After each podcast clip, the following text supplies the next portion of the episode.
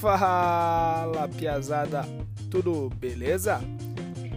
Você que é barbeiro colaborador em uma barbearia e quer se destacar, ser reconhecido, encher cada vez mais sua agenda, esse podcast de hoje é para você. Mas antes de mais nada, gostaria de agradecer a todos que estão acompanhando nosso canal e bora lá! Para você que é barbeiro colaborador em uma barbearia quer realmente se destacar dos demais, tem quatro coisas que são essenciais.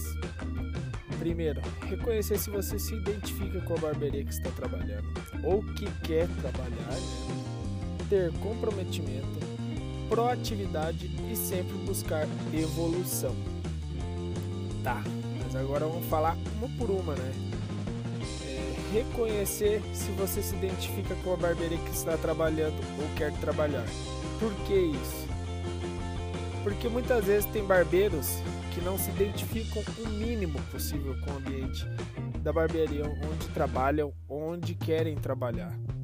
Por exemplo, o cara gosta de uma pegada mais é, old school, de cortes, penteados, e a barbearia tem uma pegada mais new school, ou a clientela daquela barbearia tem essa pegada. E com isso, dificilmente esse profissional irá se enquadrar e dificilmente ele terá motivação para se destacar. Afinal de contas, aquilo ali não faz sentido para ele. Então, antes de mais nada, veja se aquela barbearia se enquadra com o seu modo de pensar, agir e de trabalhar. Isso faz total diferença ter comprometimento. Quando falo de comprometimento, é, podemos trazer como exemplo a questão de horários. Como assim, Guilherme? Por exemplo, se a barbearia que você trabalha abre às 9, ela abre às 9 para atendimento.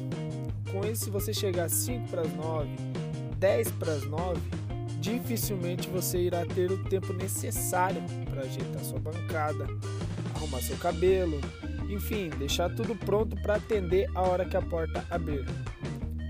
E com isso, às vezes chega o cliente pela primeira vez ainda e você está sem arrumar o cabelo, com a cara amassada e etc.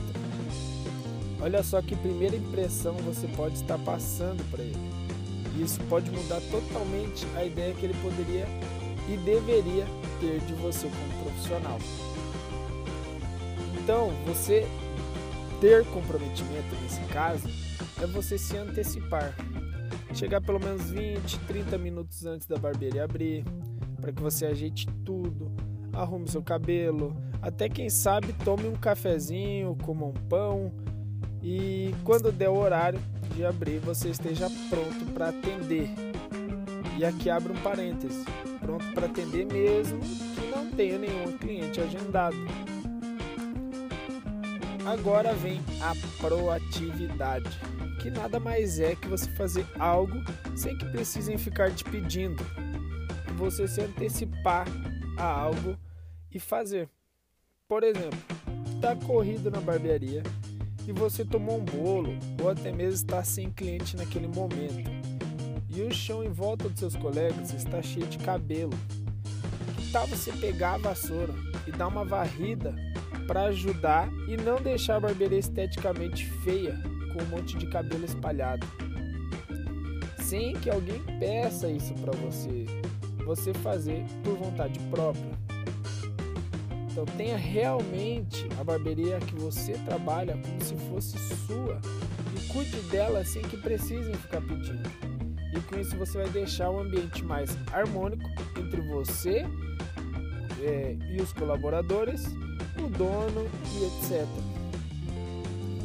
Mesmo com tudo isso que falamos, é, se você não continuar assim buscando evolução, seja olhando para seus companheiros de trabalho, seja com cursos práticos, com workshops, cursos online, ou até mesmo através de um conteúdo do YouTube, você dificilmente irá se destacar na barbearia que trabalha. Deu aquele espacinho na agenda, corre atrás de algum conhecimento novo.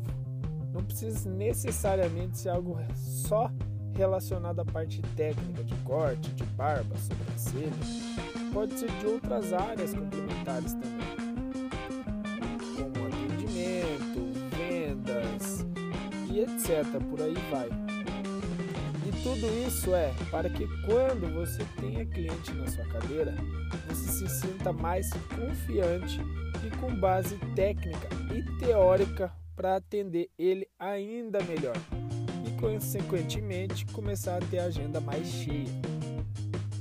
Então hoje vimos que para que você se destaque mais na barbearia em que você é colaborador, você deve reconhecer se você se identifica com a barbearia, ter comprometimento, ter proatividade e estar sempre buscando evolução.